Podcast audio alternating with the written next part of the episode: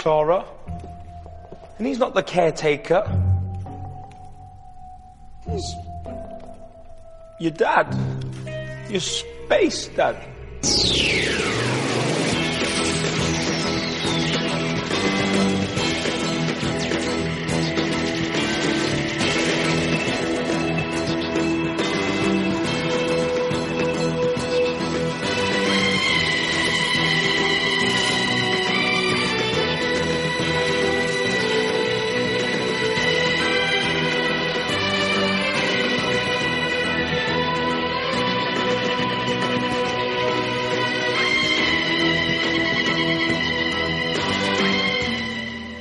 Bienvenidos a una entrega más de Charlas Jubian, que ya sabía yo que, eh, que nos echabais en falta, llevamos una semana sin grabar, pero bueno, eh, sinceramente yo he estado muy liado, Esther está de parranda por ahí en Siches viendo un montón de películas, porque hola, muy buenas tardes Esther. Hola Jaime, hola Jaime. ¿Qué tal por Siches? ¿Bien?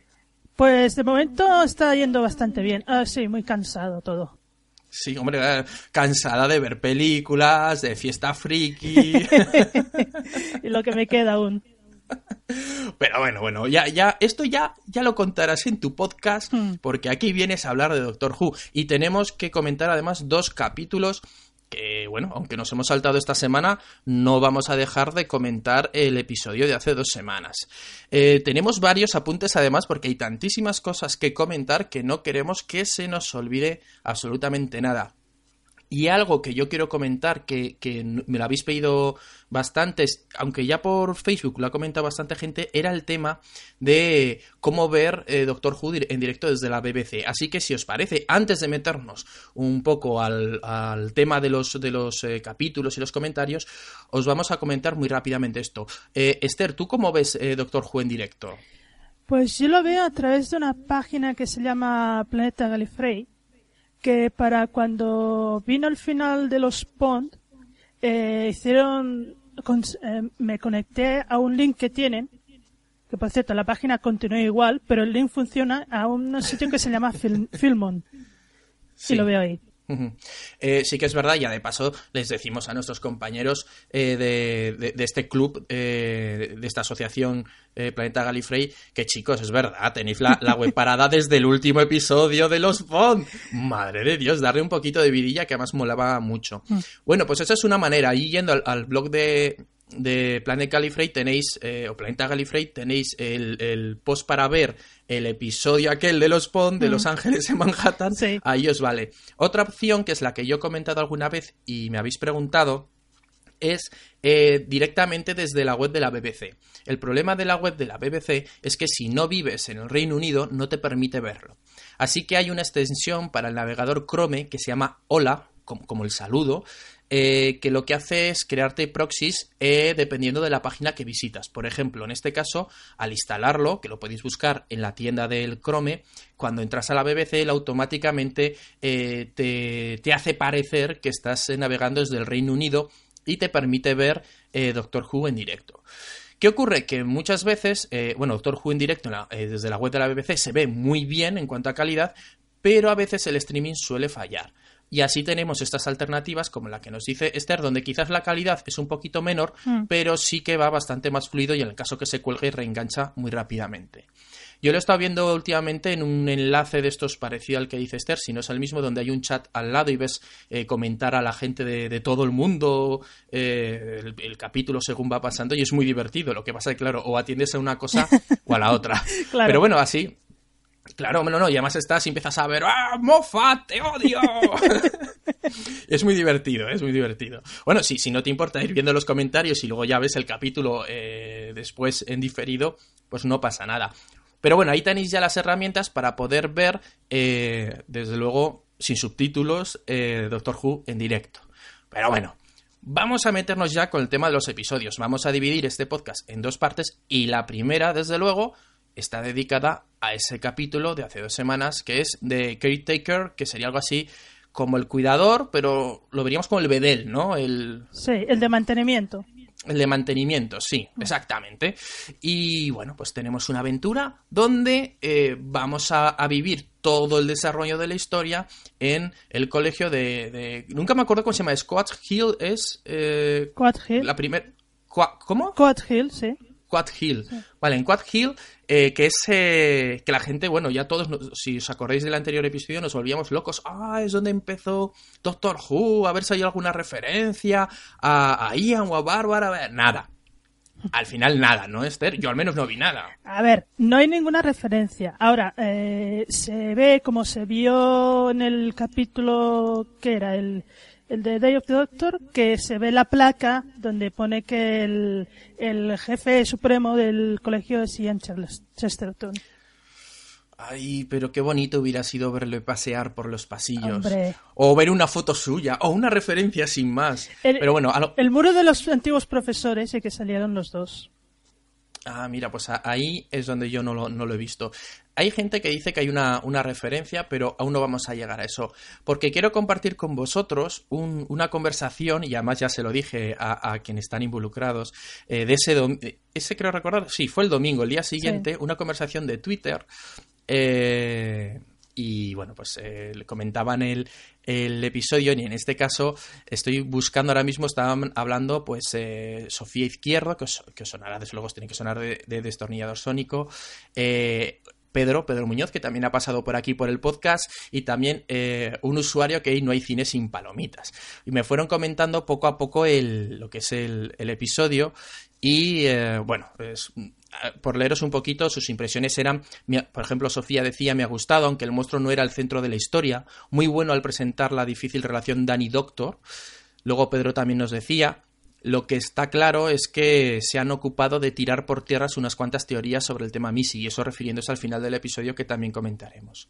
También Pili nos decía, que no la he nombrado, pero efectivamente también está un poco metida en el ajo, lo de Space Dad me ha matado, me ha parecido un episodio divertidísimo y con más chicha de la que parece.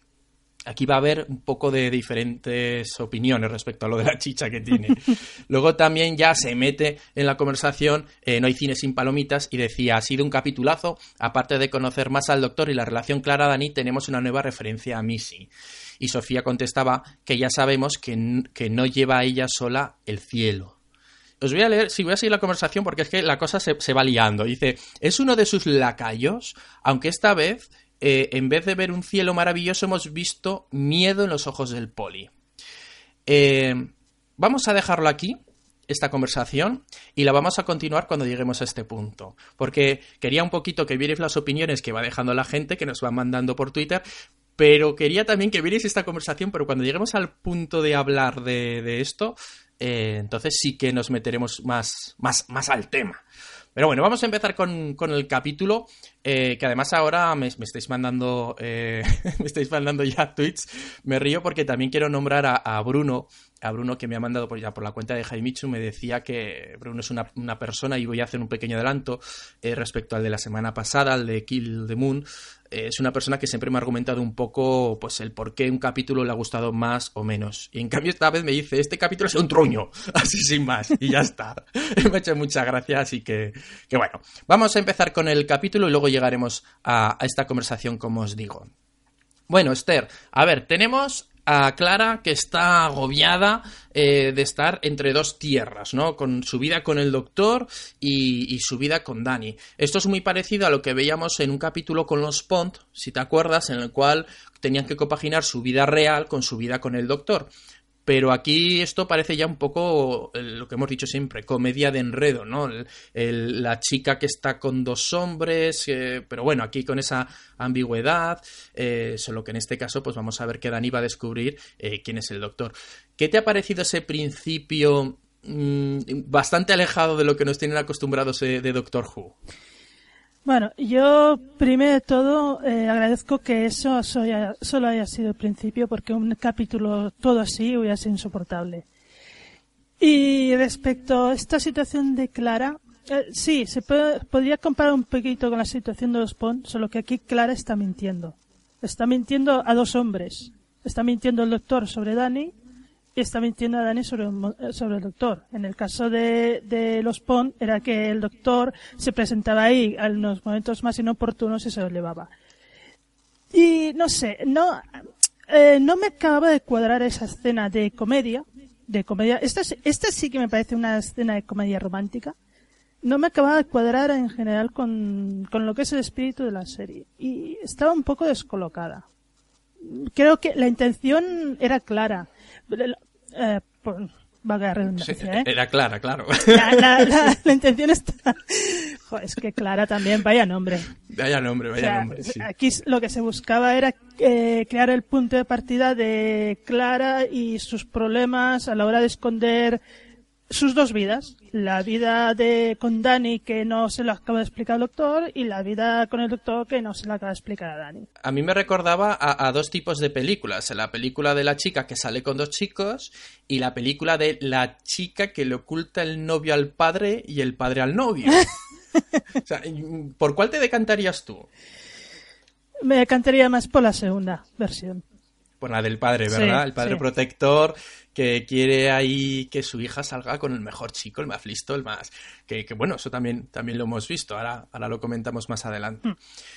Bueno, bueno, a mí me pareció curioso porque todas estas situaciones que son un poquito más nuevas, eh, mm, entiendo que le puede aburrir a la gente, pero me gusta también que se desligue de alguna manera de aquella niña tonta que sigue al doctor porque sí, o a- bueno, exagerado diciendo niña tonta, pero creo que me entendéis, no, aquella niña o simplona o simplemente una niña que hacía de acompañante y ya está, sino que le da una personalidad fuerte, le da un trasfondo y eso y le da y le hace crecer, le hace ser una persona adulta con una relación, o sea, no es eh, eh, no es una Rose, es que al final lo voy a decir, es que ya lo he dicho, vamos, no es una Rose, Eh, es, es como Martha Jones, lo que no vimos de ella, Eh, era una chica que estaba acabando la carrera, que tenía mucha ilusión y llega un momento en el que crece, se hace mayor y adulta.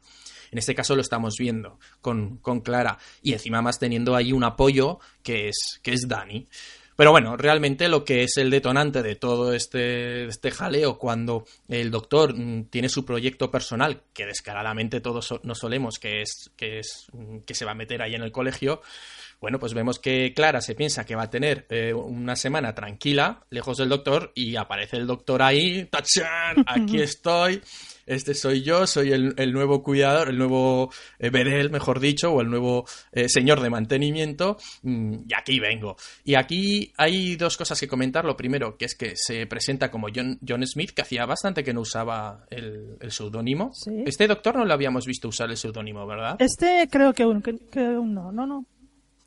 Y luego otro detalle, que creo que esto es cosa tuya, que yo aquí me desligo totalmente, y es lo de que, que, que llama cuatro veces. A ver, es- explícanos esto, Esther, A por ver, favor. Esto puede ser la tontería más grande del mundo, pero cuando cuando el doctor llama a la puerta, llama cuatro veces. Tontería, Me- sí, pero bueno. Sí, no, me río, no realmente por lo que, en sí, por lo que tú me apuntaste a ti de que llama cuatro veces, porque esto es en la chuletilla que nos vamos haciendo, pues Mm. la apuntó Esther, es, me río más porque esto que además solo se te ha ocurrido a ti, llega a aparecer por estos foros que tanto comentamos de Facebook y vamos, arde Troya. Sí, porque ha llamado cuatro veces. Eso es que realmente, porque ojo, esto que voy a decir es una teoría, teoría que he leído por ahí, es que el doctor no es el doctor. El doctor es de máster, que realmente el doctor está por ahí. que- o sea, o sea, esta es una pista de que realmente este doctor es así de borde porque no es el doctor, es de máster. Sí, sí, sí, sí, sí. Hacerme caso a mí. Pero bueno, ahí está, ahí está bien el detalle de que llama cuatro veces. Yo, sinceramente, hubiera estado bien si las cuatro veces que hubiera llamado, hubiera llamado com- como, el típico toque de, de, de máster. Hubiera sido a lo mejor un guiño o, o- o a lo mejor no. Pero realmente la forma de llamar a mí no me suena para nada. No, Por eso eh, digo, me desligo, me desligo. es, de- es más la tontería. Pero mira, por un momento me quedé así como, uy. Es que hay mucha referencia a todo. Hay la, se llama John Smith, que hacía mucho tiempo que no se llamaba así. Llama cuatro veces. Dices, es que con la manía que tienen de hacer tanta referencia a lo antiguo, pues ya llega un punto que no sabes cómo tomártelo todo.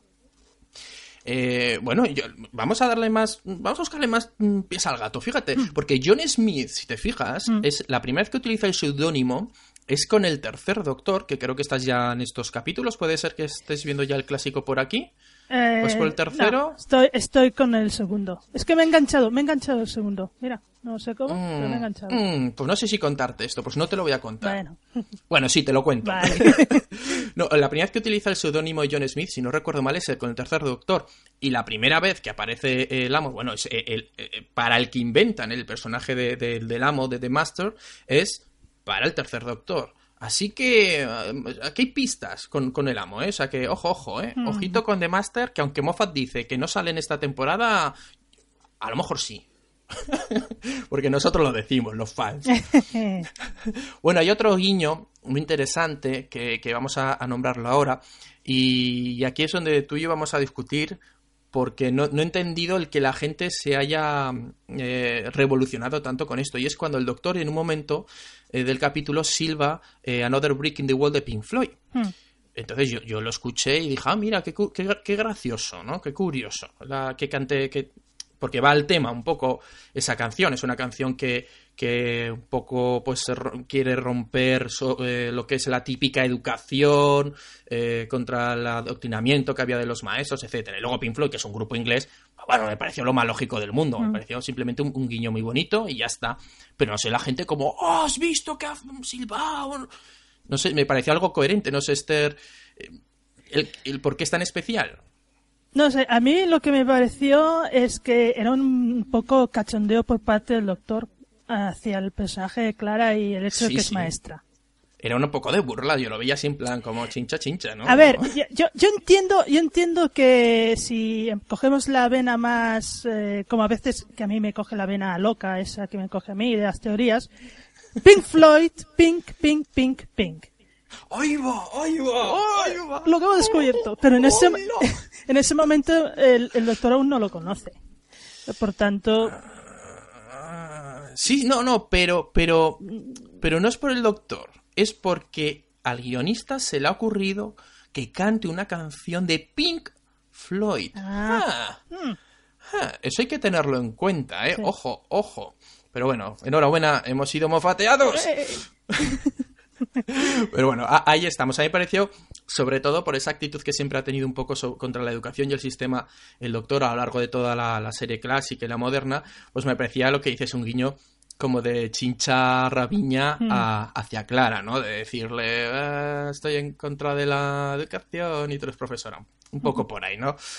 Pero bueno, mm, más que nada, a mí Pink Floyd es un grupo que me encanta, desde pequeño lo he escuchado y claro, por eso enseguida lo he detectado, ha sido una cosa mm, instintiva, podríamos decir. Pero bueno, vamos a continuar con el episodio porque eh, se puede ir bastante rápido, porque claro, eh, todo, todo es un poco para forzar la situación de que se encuentren el doctor y, y Dani. Y claro, eh, hay un momento muy, muy bueno, yo... Es verdad que yo estaba muy despistado y no me di cuenta de ese otro profesor que era bastante parecido al doctor de Matt Sí. Smith. Y hasta que no se dio esa situación en la cual eh, llega y le dice a Clara de que si iban a hacer algo de Shakespeare, etcétera, y se van, y el otro doctor hace "Eh", porque el doctor sabe, sabe que ahí está el noviete de Clara. Eh. Dice, este, este cómo se parece a mí cuando yo era. Esta, ay, ay, picaruela. yo, no, ¿no te da la impresión en esa escena, la- por las caras que hace Capaldi, que por cierto me encantó en este episodio, que era un cruce entre qué orgulloso estoy de Clara que, que has cogido este moz, este mozalbete tan inteligente y tan guapo y fíjate Clara que se ha buscado uno igual a- como parecía yo cuando la autorregeneración. Claro, es que el, el tema está por ahí, en lo que hablábamos al principio, es un poco como de padre, ¿no? Padre orgulloso, mira, has elegido el chico que yo apruebo, el chico que, claro, se, como se parece a mí, es una persona que, claro, has elegido a alguien porque yo soy un ejemplo para ti. Yo soy una figura que tú buscas en otro y como, claro, yo no puedo ser tu novio, pues buscas a alguien parecido, ojo, qué bien, ¿no? Y un poco también de vanidad. Sí. Como decir, yo, como yo soy así, pues se ha buscado a alguien parecido. Y ahí llega ese momento en el que, claro, está el doctor reparando, hay unas cosillas y están los dos. Y claro, pues eh, ahí sale un poco la vena de prejuicios que tiene el doctor con los, eh, con los militares cuando le dice, bueno, pero tú eres militar, ¿no? Y dice, sí, y soy profesor de matemáticas. Ah, pero das educación física, ¿no? pero que no doy matemáticas. Que eso es un poco la coña de todo el episodio, ¿no? Pero que no, que doy matemáticas. Pero ¿cómo puedes dar matemáticas si eres militar? Aquí viene el dato Te voy a hacer un spoiler de la clásica, ya lo siento, Esther, pero esto hay que comentarlo. En, eh, hay un episodio eh, del Quinto Doctor que además curiosamente es ese serial donde eh, se, se, crea el canon o se crea ese momento en el cual se dice que son 12 regeneraciones las que eh, puede hacer un señor del tiempo o el doctor. Pues bien, en ese, en ese serial eh, se encuentra el brigadier, muchos años después, el doctor, que es profesor, es maestro en un típico internado o la típica escuela inglesa y es profesor de matemáticas. Así que tenemos al militar, que es profesor de matemáticas. Mm. Así que esto, esto no es nuevo. otra, otra referencia o no al clásico, pero no es nuevo. Por eso hay gente que ha dicho, a ver, ¿cómo puede tener este prejuicio si realmente tenía un, un amigo que era militar? Pero bueno, vamos a excusarlo con que el doctor que teníamos en el clásico no es el doctor que tenemos ahora. Ha pasado por muchísimas cosas y encima por una guerra y bueno, que, que digamos, digamos, que su manía hacia los militares se ha hecho más fuerte, ¿no? Yo, yo, eh, Jaime, si me permites, quiero parar un momento aquí. Porque yo que estoy revisando la época Tenan, uh -huh. y como vamos, vamos uh, poquito a poquito, pero yo tengo tendencia de, de ir muy rápido, adelantarme y ver capítulos así mm, de temporadas que no me tocan, estoy viendo eh, capítulos de David Tennant en que claramente expresa su desprecio por los soldados. ¿Vale? O sea, Sí. que no es una cosa nueva, no es una cosa que se han sacado de la manga ahora para Capaldi. Es que con Tenan también pasaba. Y pasaba igual. Era el mismo desprecio por los soldados, por lo que representaban. El capítulo de la hija del doctor. El doctor no quiere, no quiere reconocer a, a, a Jenny como su hija porque la ve como un soldado y él los soldados no los traga. Decir Pero que- no los tragaba, siendo Tenant, creo yo, esa es mi teoría, entre otras cosas, no las traga, no los traga tan duramente, exactamente en Tenant, incluso porque él era un soldado. Que eso, eso lo, lo veremos más adelante, cuando sigamos comentando este capítulo, pero el tema está en que él no es que nunca le hayan gustado los soldados, es que precisamente Tenant, que era el más emo, Hmm. era, era el que decía, joder, el daño que ha hecho la guerra, el daño que ha hecho los militares, el daño que he hecho yo Sí. siendo militar. Sí. Por eso yo creo que no le gusta, no simplemente porque él se vea superior o él diga, no, yo soy mejor y tú no, no, precisamente porque él lo ha sido. Creo que va por ahí el Claro. tema. No sé si luego, claro, los guionistas lo, lo tiran por ahí o no. Claro, de todas formas, lo que yo quería decir con esto es que mm, la gente, hay gente que se empeña en decir que esto es nuevo, este desprecio de, de Capaldi por los soldados, y no es nuevo. Ya lo habíamos visto. Eso sí, es verdad, que, que no es algo que veamos en este doctor, ni es algo que sea nuevo, que lo hemos ido viendo a lo largo de. Bueno, para el que solo haya visto la, la versión moderna, está presente casi casi desde el noveno doctor. Pero bueno, ahí lo tenemos. Pero bueno, continuamos porque tenemos ese, ese momento, como decíamos, en el que conoce a los dos, y claro, luego cuando eh, se ponen a hablar, eh, cada uno está haciendo referencia a diferentes profesores, porque claro, dicen, ¿ya lo has conocido? Sí, hombre, claro, ¿cómo lo voy a conocer? Si es que se ve, si es que te recuerda a un viajero del tiempo. Y claro, la- Clara pensando en, en Orson Pink y el doctor pensando en, el- en su otro doctor, ¿no? Y esa es una situación un poco... A mí, parece- a mí personalmente me pareció muy graciosa, hay gente que no le ha gustado nada, no sé por qué, pero me pareció un- Bueno, sí que sé por qué, porque seguimos un poco la línea de la comedia de enredos, ¿vale? Y a mí me pirran estas comedias de enredos, entonces me pareció muy gracioso esa situación en la cual tenemos al, padre, tenemos a la hija, la hija contenta de que le cae bien al padre, el padre contento porque coge un noviete majete, pero luego están hablando de, de- de- de personas diferentes y esto lo hemos visto en muchas películas de, de este tipo. Pero bueno, eh, nos vamos, eh, vamos avanzando un poquito y vamos viendo que, que bueno, que realmente, pues no, el, el- el novio no, no era ese de la pajarita, sino que tenemos a, a Danny Pink. Bueno, eh, tenemos personaje nuevo que sí que yo pensaba que iba a ser anecdótico. Si te acuerdas que lo comenté, pero al parecer no es tan anecdótico, que es la chica esta que se llama Courtney, creo Sí. recordar, si no me falla la memoria, Sí. Que se la lleva la tarde y si vomita. Pues bueno, aquí ya, ya empezamos a ver un poco cómo Clara se va alejando del doctor y, él ya como que va buscando a alguien. Yo no sé si viste tú eso o es imaginación mía. Yo, eh, yo creo que no. Bueno, Eh, quizás sí, pero yo no creo que... Eh, es un- una persona que eh, pasa por ahí y, y aprovecha ocasión, pero yo no creo que su pensamiento, como mucha gente dice, es que eh, coja a Courtney como, como nueva companion. Lo que sí que se está empezando a ver en este capítulo es un poco el alejamiento del doctor y, y Clara. Y bastante, se ve bastante claro. Otra vez, perdón por la redundancia del nombre de Clara. La vamos a tener que llevar Oswin, porque si no, Oswin, Oswin. Sí, sí, casi mejor. Oswin. ¿Oswin o cuál? Oswin. Bueno, Oswin, a mí me gustaba más el, el personaje que hacía de, en, la, en el asilo, en la- el asilo, Ah. bueno, el asilo, el manicomio de los Daleks. ese estaba muy bien.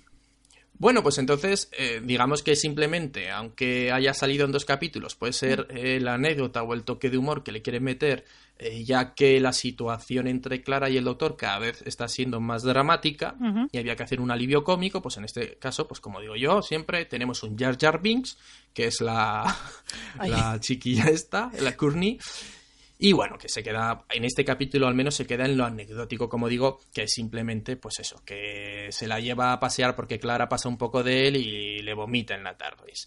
Por su lado, Clara, pues bueno, está intentando de alguna manera que, que Dani pues le caiga bien el doctor, que el doctor le caiga bien Dani, pero claro, aún no se han conocido y llega ese momento de conocerse y en el peor posible y es cuando eh, ataca el robotejo. Aquí vamos a hacer esta pausa para analizar el monstruo de la semana.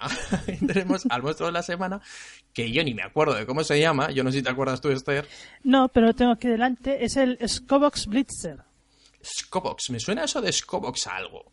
Me suena, y además me suena a Doctor Who. Mm, No sé si lo hemos visto un nombre parecido, pero bueno, ya sabemos, Scobos, Scaro, eh, Skarsgård. Yo creo que tienen a un tipo allí en la BBC solo que se encarga de hacer los nombres de los monstruos. Y dice, bueno, para esta semana, y tiene un par de dados con, con letras, con sílabas. Y los tira y a ver qué sale.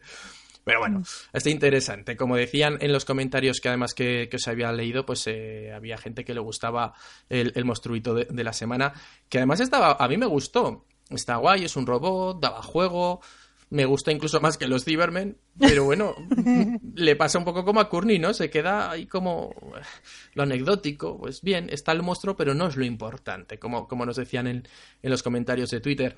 Pero sí que nos sirve un poquito como excusa para que Dani la cague, ¿vale? Porque la caga. Nos mola Dani, pero la caga. Y el doctor se enfade con él. Y ahí es donde descubren que, oh Dios mío, este es tu novio, pero si es el, el de educación física. Y el otro, pero tú quién eres. Y esta, esta es, digamos, yo creo que es una de las escenas con mayúscula de la, de la, del episodio. ¿Qué puedes sacar en claro de esta escena, Esther?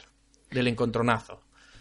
Yo creo que aquí es la escena clave del episodio en el que los dos hombres de Clara se dan cuenta que aquí no la- las cosas no han ido como se pensaban.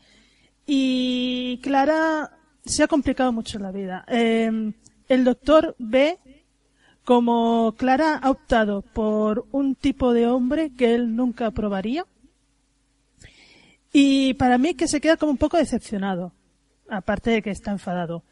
Y Sí. Dani se queda también eh, decepcionado y sorprendido de Clara su actitud y de que le haya mentido de esa manera descarada. Y yo creo que este es el momento clave del capítulo. Aquí Clara se da cuenta de- del lío en que se ha metido y yo creo que a partir de aquí mm, lo del desarrollo del capítulo eh, creo que va eh, a ver cómo lo voy a expresar esto para que se entienda bien. Creo que es el, el principio del fin de la buena relación entre Clara y el doctor y el principio de una posible futura relación de Dani basada en la honestidad. A ver si- Sí, más o menos. Sí, o sea, es, es el, creo que, a ver si, te- si lo resumo bien, es el final, el principio del fin, como muy bien has dicho, me gusta mucho esa, esa frase, siempre Mm. me ha encantado. El principio del fin de su relación con el doctor y el principio, o sea, el, el- anclaje final de la- su relación con Dani. O sea, es- ahí es donde comienza la verdadera relación seria con Dani y donde se empieza a desligar de, de su relación con el, con el doctor, que era su hobby. Ajá. Algo así querías decir, ¿no? Sí, exactamente. Y bueno, y en esta escena está eh, eh, también un momento divertidísimo, cuando, cuando ya lo está flipando Dani dice, "Oh, es del espacio, tú eres del espacio, ¡Ah, es tu papá espacial. Ese momento es muy bueno, a mí me recordó, porque yo este capítulo lo veo plagado, porque soy así de paranoico, eh, lo veo plagado de referencias al primer episodio del 63. Esto a mí me pareció como un guiño a- a- al, a- al doctor cuando viajaba con Susan. Eh, no sé, es que me pareció como un- todo un- en sí un homenaje. Y, y está guay que me lo imagino que no sea verdad, porque me- así me pareció más bonito de lo que era, eh, a ese primer episodio del 63. Entonces, claro, este, este momento de que él lo que ve es al papá y a la hija volando, viajando por el espacio, me moló. Era muy, muy ese rollo, ¿no? Sí. Sí, y además la actitud de, de, de cascarrabias y, y enfadado del doctor hacia Dani. Dani, siendo un profesor de Qual Hill, como en el 63, el primer doctor, que era un cascarrabias y está enfadado con Ian y Bárbara, es una un paralelismo que no puedes evitar hacer. Hombre, y, luego- y, y- y si van por ahí, que era lo que me hubiera gustado ya que ya hubieran hecho a estas alturas de temporada, es que Dani se hubiera subido a la TARDIS, que hubiera sido un poco como aquello, ¿no? Que se enfada con él para luego realmente acabar siendo eh, muy buenos amigos. Pero es- esa lucha entre dos personas con una actitud mm, pues muy similar, es- con una experiencia en la vida, que no, son, que no es un ingenio, que no es un Rory, vamos. y daría mucho juego. Pero yo creo que Dani no va a viajar, aunque no quiero decir que no haga un viaje, pero no creo que vaya a viajar con el doctor, porque lo que vamos a ver es a Clara yéndose, como muy bien has dicho, quedándose más bien con Dani y despidiéndose del doctor. Y Dani va a ser, pues, e- esa. Digamos que Dani y el doctor, como yo lo veo, son eh, como dos partes de la personalidad de Clara. Una la responsable y la otra la aventurera. Y que llega un punto en la vida en la que tiene que elegir si sentar, eh, sentar la cabeza o no, o seguir a la aventura. Entonces, por eso digo que no, que no lo veo yo junto, porque está muy bien que te, que te muestren separada esa dualidad. O no, o me estoy yendo ya de la olla, ¿no?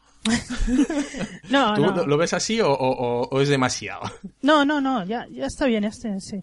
Yo, yo, al, empezar, al empezar la temporada no veía claro, porque había, había rumores de que este sería el último año de Clara. No veía yo muy, muy, por dónde Claro. irían los tiros. Lo Pero muy claro. llegados, llegados a este episodio, visto lo visto, yo ya, ya sé, ya sé cómo van a llevar esto.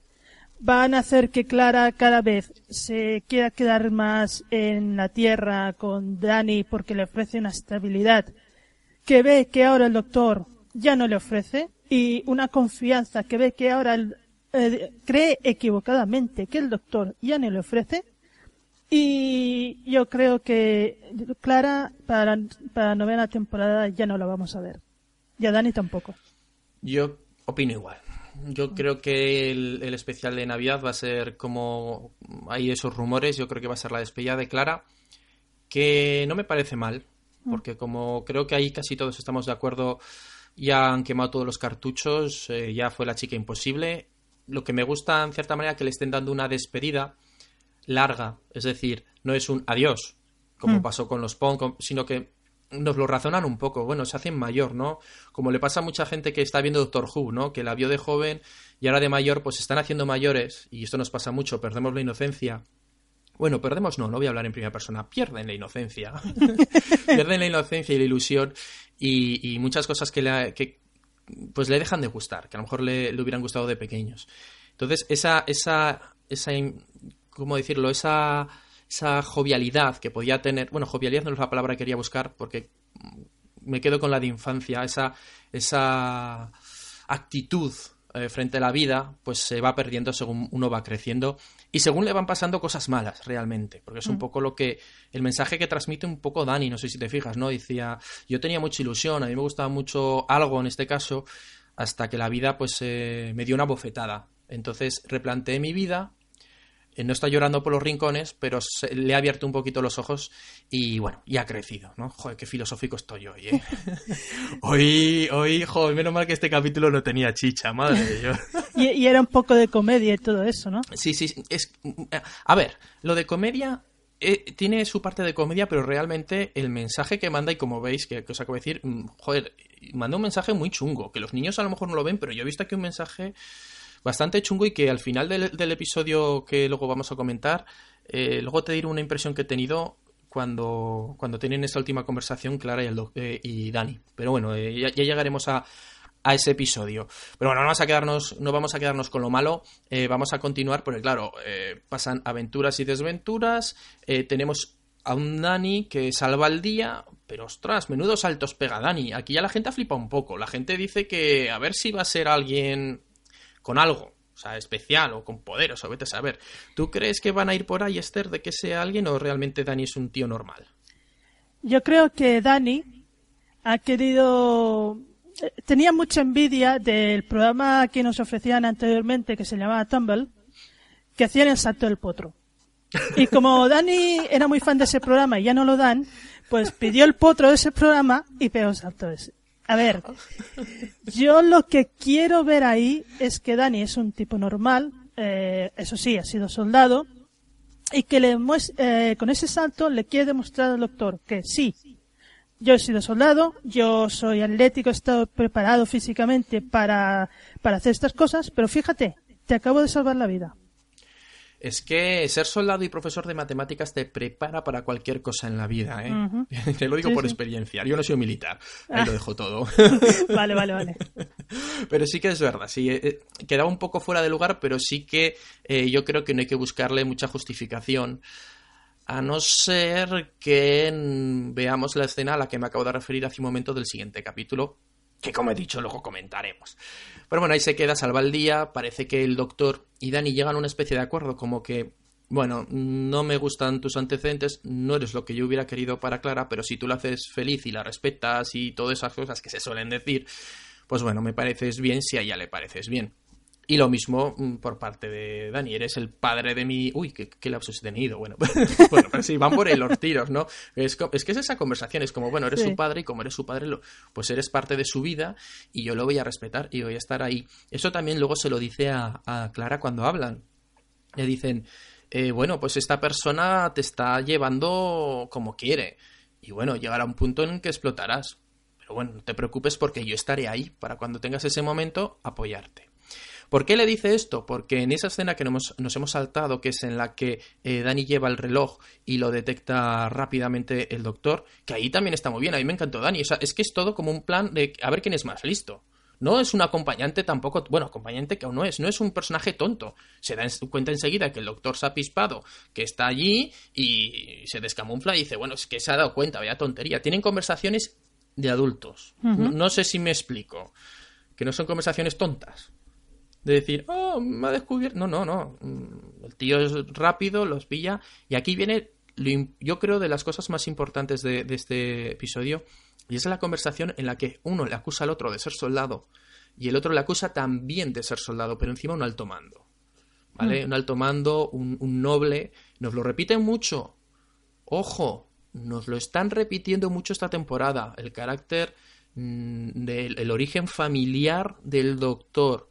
Esto tiene que ver con el final de temporada, vamos segurísimo. Yo no sé si opinas lo mismo, Esther. Sí, y, vete a tú saber si tiene relación con Missy, pero de Missy ya hablaremos nuevo.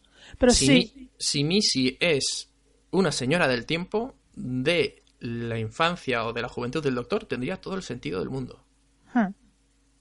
Yo creo que no nos equivocaríamos mucho si dijéramos que Missy mmm, casi casi que es una señora del tiempo. Hmm.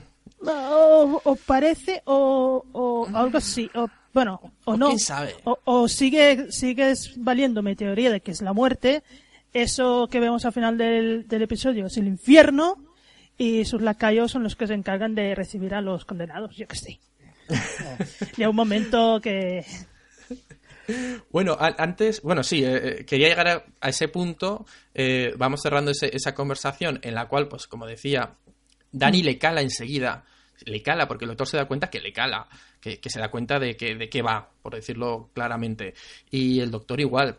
El doctor le cuesta ver que un soldado pueda ser una. Mm, una, digamos, una buena persona, o más bien que un soldado pueda llegar a quitarse su mentalidad de soldado. Ese es el prejuicio que tiene el doctor.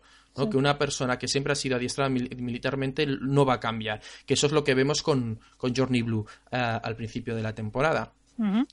Pero vamos a llegar también a, porque al fin y al cabo, pues bueno, esto acaba así, se conoce, muy bien, cuídala, el otro si te hace algo, pues yo estaré aquí y se acabó. Bueno, dices, bueno, pues ha sido un capítulo entretenido, bien, con sus cositas, ha sido divertido, pero ahora viene lo bueno, lo que a cierta manera salva el, episodio y es la escena de Missy. Y es que tenemos ahí esa escena donde llega, y, y, ojo, que no lo hemos comentado, empieza el capítulo con que eh, un policía entra en un edificio abandonado, cree que es un niño que está haciendo pellas, pirola, o bueno, que no está yendo al colegio, y allí se encuentra con el robot que lo mata. Ese mismo policía al final del capítulo lo vemos que llega a, ese cielo, infierno, tierra prometida, lo que sea, esa tardis, que digo yo, hmm. y se encuentra que, anda, que no es Missy. Que es un tío que, es el, típico actor que cogen cuando quieren poner el ayudante mano derecha del jefe, normalmente cuando es mujer, hay, hay muchos eh, estereotipos en esta serie. Y sí, sí, no, verdad, si, os fijáis, tú lo mm. tendrás más reciente. El especial de Navidad donde aparece por primera vez Tennant, eh, la invasión de Navidad, el ayudante de la que era la primera ministra, la Harriet Jones. Harriet Jones. Harriet Jones eh, es parecido, o sea, vamos un poquito en ese rollo. Pues este personaje es el que recibe al policía, pues bueno, bueno, con lo mismo de siempre, no, es que estás muerto. Y aquí viene lo chungo. Primero, no lo recibe Missy porque está ocupada y cuando sale Missy tiene cara de preocupación. Hmm. Segundo, el policía mira por la ventana. Y aquí es donde hay mucha polémica. Mucha gente dice que tiene cara de terror. ¿Vale? ¿Ahí qué opinas, Esther? ¿Que tiene mm. miedo? Tiene miedo y está sorprendido. Y sorprendido y tiene. Yo creo que pone un poco de cara de miedo. Eh, es oh, que es complicado, hay muchas interpretaciones, sorpresa, a lo mejor es miedo mm. decir, al darse cuenta de leches, es verdad, estoy muerto, estoy en el cielo, o sea, está mm. viendo que está en el cielo, a lo mejor ve ángeles y en lugar de decir, ay, que vienes al cielo, sino el, el, miedo o la angustia que siente al estar muerto, o no, o puede ser que lo que está viendo por la ventana le da miedo. Por eso yo creo que es el momento de retomar esa conversación que os he empezado a leer eh, de Twitter porque eh, y además, como digo, ya les avisé, dije, esto va, esto va al podcast. porque fue muy buena. Nos habíamos quedado con que no hay cine sin palomitas, nos decía que, bueno, quien nos encontramos allí era uno de los lacayos de, de, de Missy, y que bueno, que esta vez en lugar de ver un cielo, lo que estamos viendo es el miedo en los ojos del policía. Ya que añado yo, estamos viendo además no un cielo o, un, salón de té ni un jardín, estamos viendo como unas oficinas. Estamos viendo como la, eh, eh, como si fuera el secretario que está a la puerta de la oficina de Missy, que bueno, como está ahí ocupada, lo está recibiendo él. Luego también dice, nos decía Sofía, dice, eso parece, el miedo del poli sin duda se debe a que ha visto que está muerto. Aquí un poquito reafirmando mis palabras. Y luego, pues también haciendo un poquito las, las teorías que yo decía que quería ver ya al final de la temporada, decía que no quería, que no, que no tenemos que correr. Porque si no, luego las esperas se hacen largas. Es verdad, si acabara la temporada ahora, pues vaya, nos quedaríamos sin, Doctor Who, pero vamos, para, para mucho tiempo. Bueno, pues eh, también nos, nos comentaba eh, nos comentaba eh, Pedro, eh, bueno, estas son las cosas de, del Twitter porque estás leyendo y de repente se te baja todo para abajo. Bueno, pues nos decía, bueno, perdón, no hay cine sin palomitas, que eso, que ha visto algo por la ventana que le ha asustado, confirmando lo, también lo que decía yo, tenemos esas dos posibilidades y bueno, que lo, que lo volverían a ver. Pero casi, aquí decía algo Sofía y que, ay, mira, más lo tenía que haber comentado y es que Dani eh, cuando descubre que son gente del espacio, eh, no, le, no se sorprende tanto. Eh, siento que vayamos dando un poco tumbos, porque es que ahora me están viniendo cosas a la cabeza. Y decía que, que no le parece tan raro. Yo le decía que sí, que no. Que yo creo que sí se ve sorprendido, pero es quizás un tío que a lo mejor no se asusta por nada. Pero tú, Esther, ¿tú, opinas que, que, no, que no se sorprende, Dani, cuando se da cuenta que son gente del espacio? el doctor y Clara. Yo creo que sí, porque cuando se da cuenta y dice, eres del espacio, como diciendo, Joder, pero eres un alien, que yo creo Sí. que sí que se sorprende. Es que ahí es, es que mola cuando dice, es tu padre espacial. Claro. Es que ahí se sorprende, sí. Yo, yo creo que ahí, ahí lo siento, Sofía, ahí, ahí, eso está, yo creo que ahí no llevas razón, fíjate. Me duele decir esto. Bueno, después sí. cuando ve la TARDIS y ve por dentro, se queda con unos ojos como diciendo que, que me estáis enseñando. Claro. Y bueno, y por ir avanzando, porque aquí es donde eh, realmente la conversación cogió, cogió jugo, y es que Pedro decía que realmente el, el- policía muere por culpa del doctor. Dice, eh, aunque parezca que no, creo que el doctor también tiene la culpa de la muerte del poli. O sea, él nos decía, claro, ya decíamos, pero hombre, a ver, pero ¿dónde lo has visto? ¿Dónde lo has flipado? Y claro, decía que el doctor dijo que el bicho estaba ahí por la energía Artron, tem- que es energía temporal, tan frecuente en la zona, en la zona del colegio. Por lo tanto, lo que estaba intentando decir Pedro, entiendo yo, es que eh, esa, esa zona, por culpa del doctor, de viajar allí, eh, ese, ese bicho est- estaba allí. no sé si me explico. Sí. Le, le daba, le daba esa vuelta, ¿no? Eh, claro, eh, No hay cine sin parámetros le decía que, hombre, que, que- que lo del poli es un poco más eh, casualidad, ¿vale? Y que, bueno, y también Sofía, que, bueno, que de ahí, de ahí a que la muerte del poli sea culpa suya, porque claro, Pedro decía que, bueno, en 1963 hay mucha energía de esa por ahí, como dice el doctor. O sea que...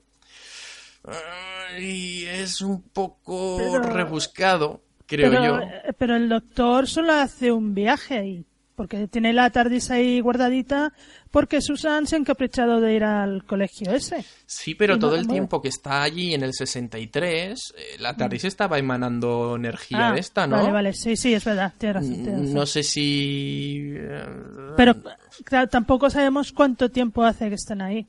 No, creo que no lo dice en ningún momento. Hombre, pues un tiempo porque los profesores conocen a... a- Bueno, estamos hablando, vamos a dejarlo claro, estamos hablando del el primer capítulo Sí, de la serie sí, del sí, sí. 63. Sí. Claro, que ¿no lo habéis visto? Id a verlo ya. Eh, los profesores cuentan como que lleva un tiempo la, la niña en el, en el colegio, por lo tanto entiendo Bueno. yo que, que, que Susan llevará, pues digamos que lleva un mes, nada más. Pues un mes da para dejar energía de esta, ¿no? Bueno, también Ian y Bárbara, cuando vuelven a su tiempo, eh, vuelven a su tiempo entre comillas, porque vuelven dos años más tarde, también vuelven ahí, con una máquina del tiempo de los Daleks. Sí, es verdad, también es verdad.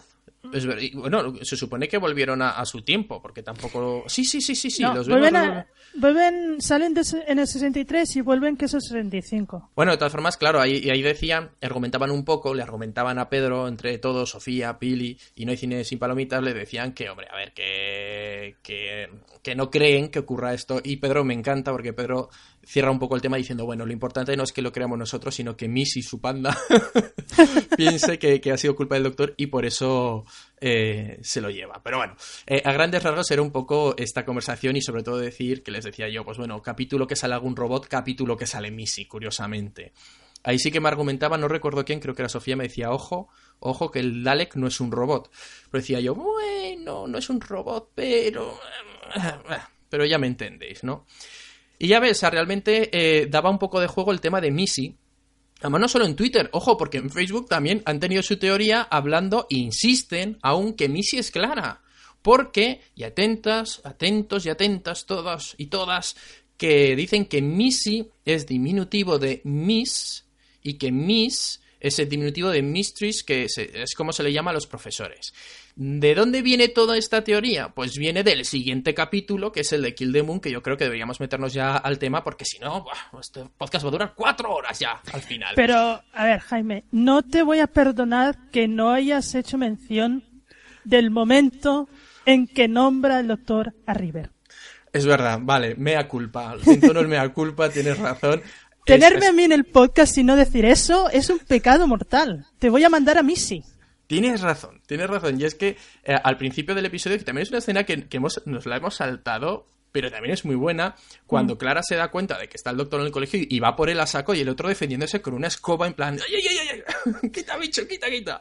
Es muy bueno, es verdad. Hace la referencia de que eh, no sé cuánto tiempo estuvo eh, viviendo con unas nutrias infiltrado, ¿no? Porque River se había enfadado con él o algo así. Se habían discutido.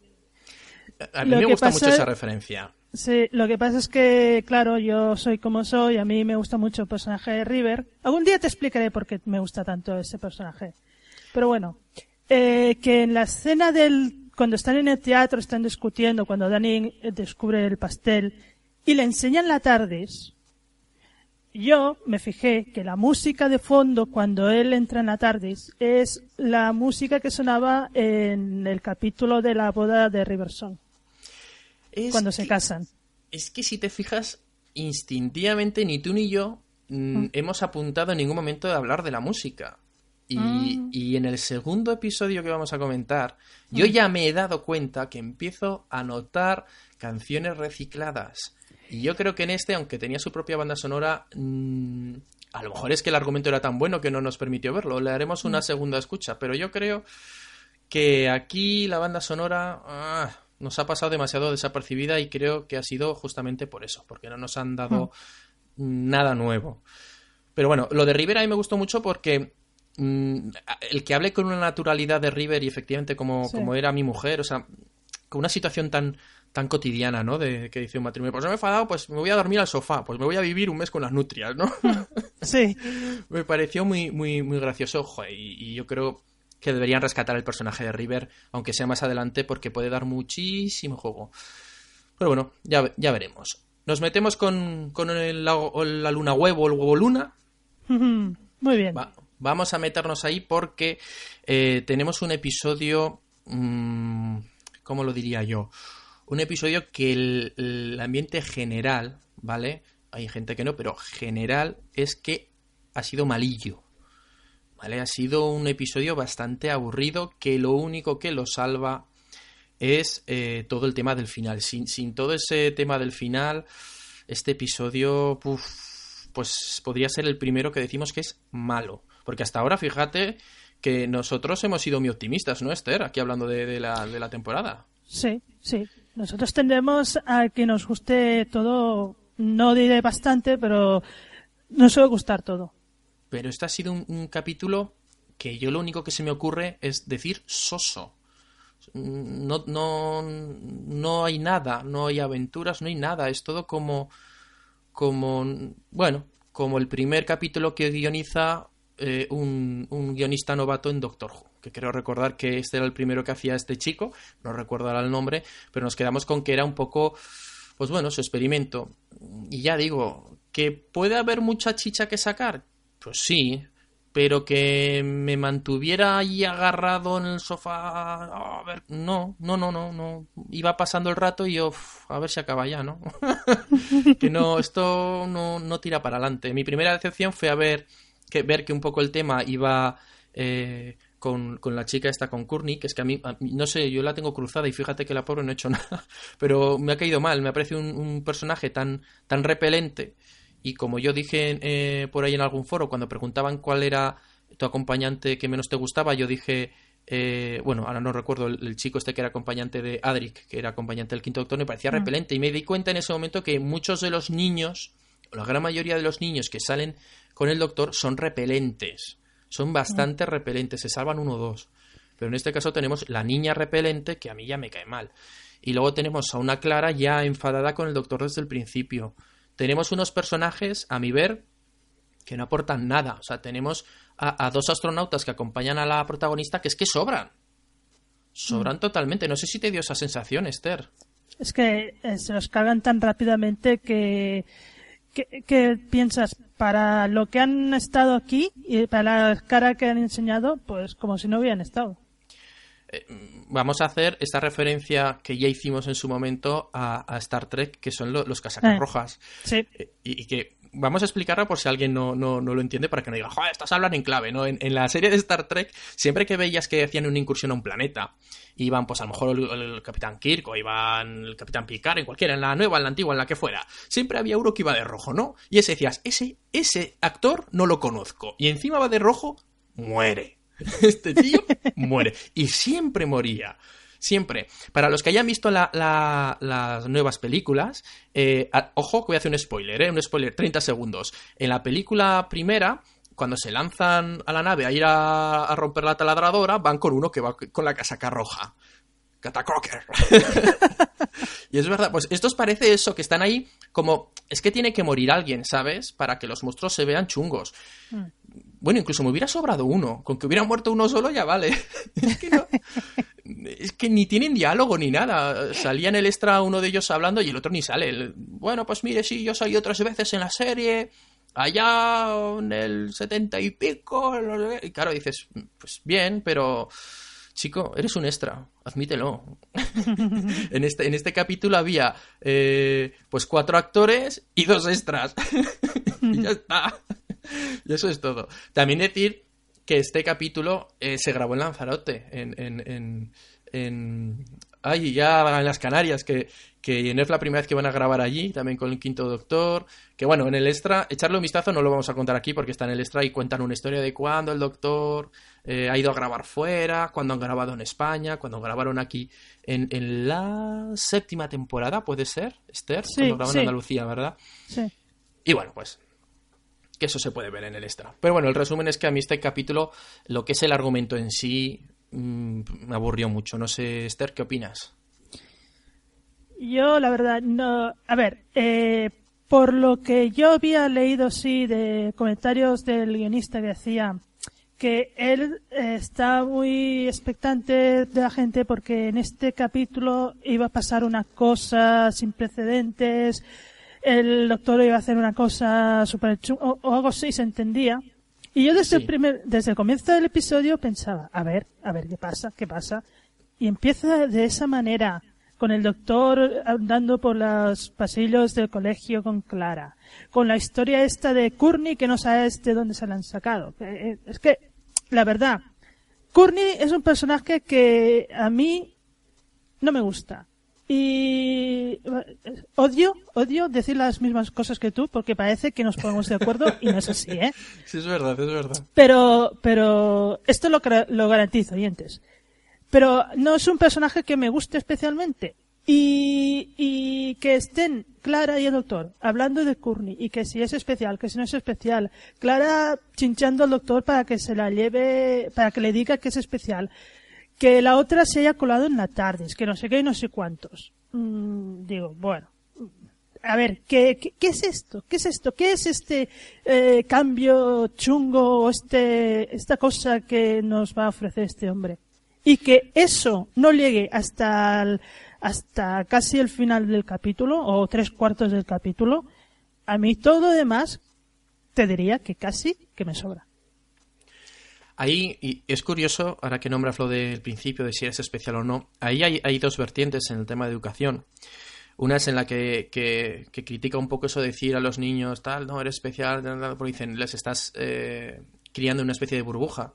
Hmm. Y otra que so- son dos, son dos puntos muy opuestos. Siempre hay eh, de opiniones intermedias, pero en este caso es el otro, el otro extremo que es el de no, no, hay que decir la cruda realidad y las cosas como son y que se enfrenten lo antes posible a, a- a la vida. Que eso es lo que dice el doctor y por otro lo que dice Clara.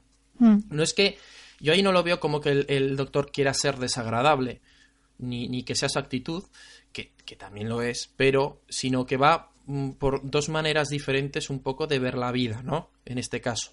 Mm. Eh, este nuevo doctor que teníamos más lógico, más práctico, etcétera, etcétera.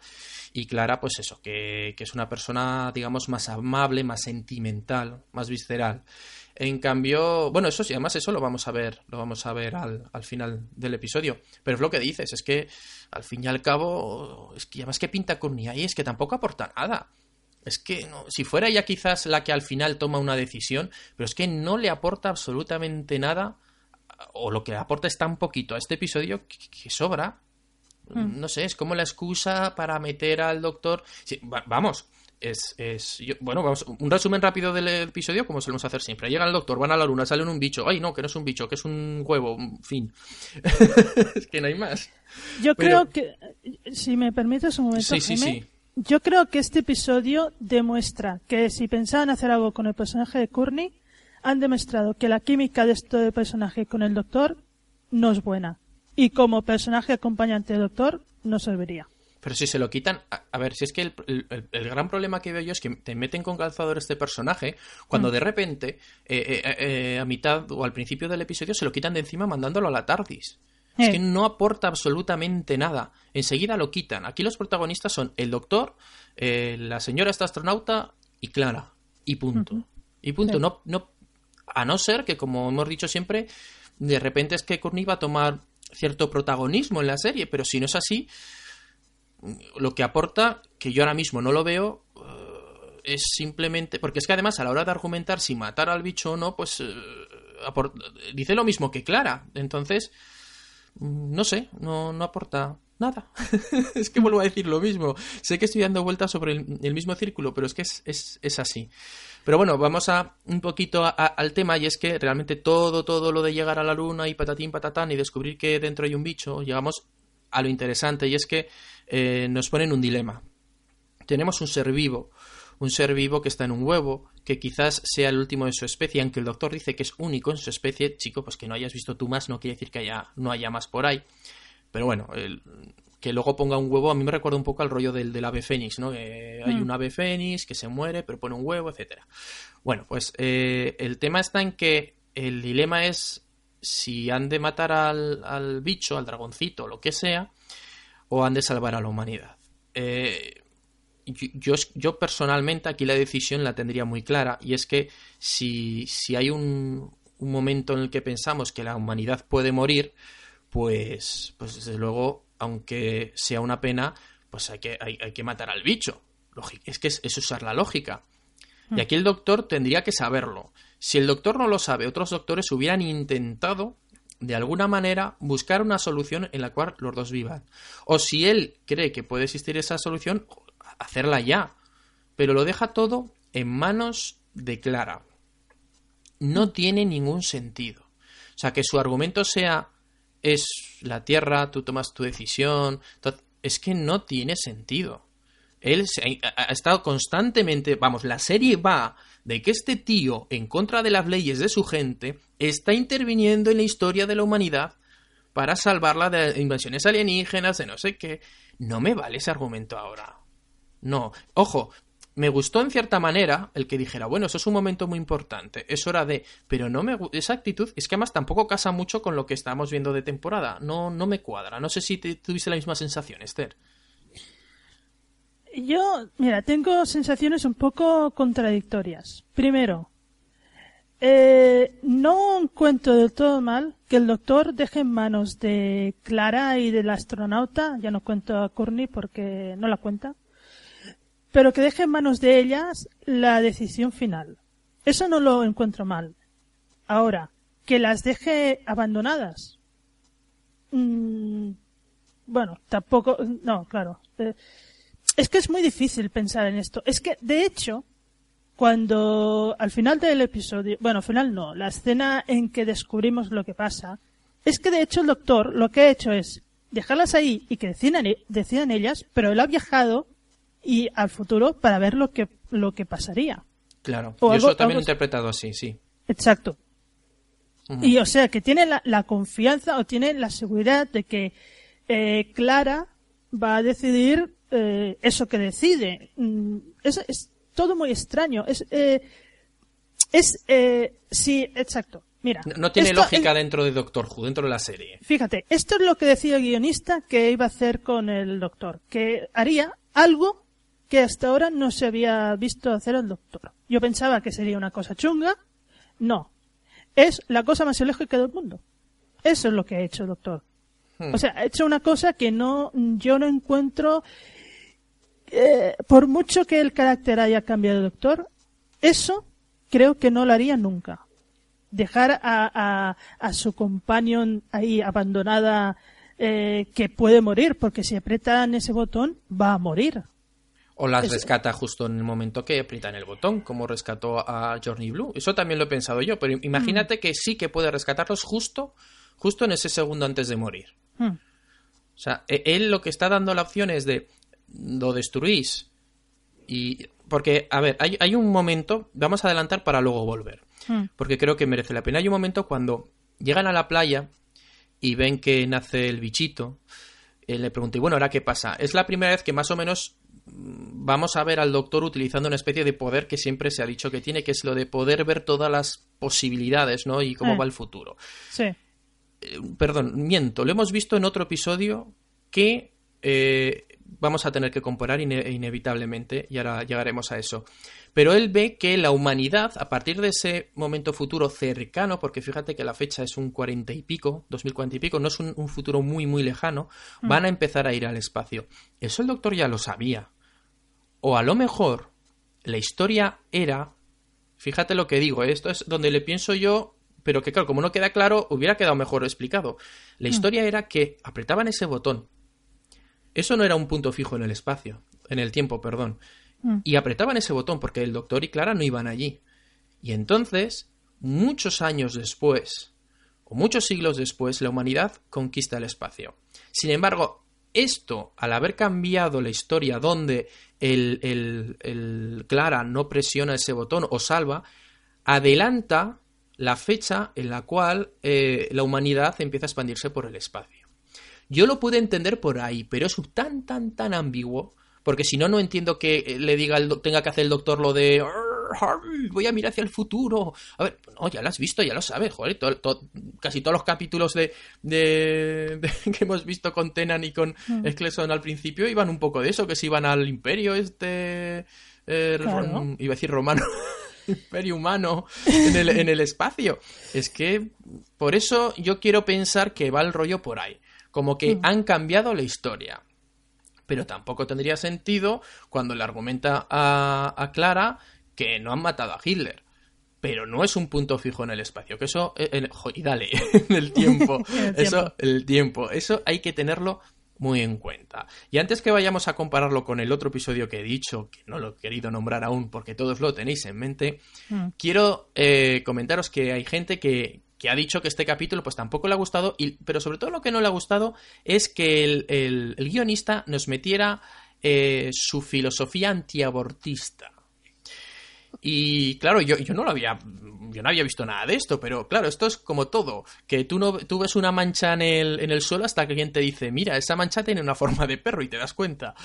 Es verdad, porque si te fijas, todo es un poco rollo de, bueno, matamos a- al bebé no nacido. eh, o sí. ¿Y qué- quiénes, quiénes están decidiendo eso? Son mujeres. Y el doctor les dice, es vuestro planeta, vosotros tenéis todo el derecho para decidir, tenéis que decidir por vosotros o por vosotras.